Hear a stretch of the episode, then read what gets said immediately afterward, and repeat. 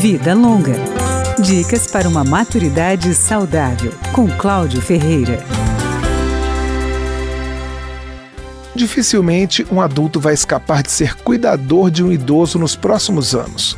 A constatação é do geriatra Leandro Minoso, que fez uma live em parceria com o portal Alzheimer 360, mostrando como tornar mais fácil e eficiente o cuidado do paciente com demência. Ele classifica como seu maior desafio profissional em relação às demências melhorar o cuidado, não só dando remédios, mas criando estratégias para que a família consiga sofrer menos e o paciente consiga preservar a cognição e a funcionalidade.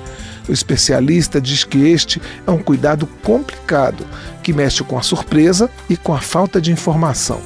Leandro Minoso dá exemplos de alguns problemas para o paciente e para a família. Quando, por exemplo, tu fica como uma barata tonta pipocando de serviço de saúde em serviço de saúde, de notícia falsa, de notícia que cria esperança errada nas pessoas, quando tu fica sofrendo, não aceitando que o paciente tem o Alzheimer, não acerta o remédio certo, vai vendo teu familiar piorando, não dormindo de noite, visitando muitas vezes emergência, indo em mais médico, ganhando mais remédio.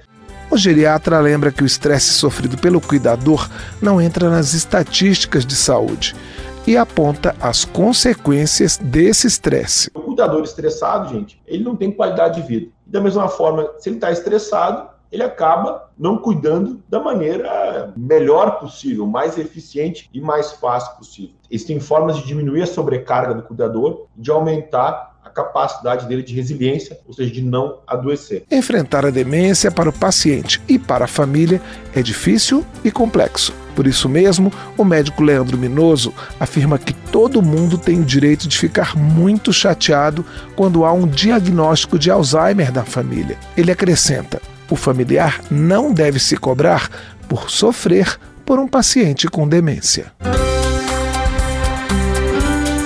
Vida Longa, com Cláudio Ferreira.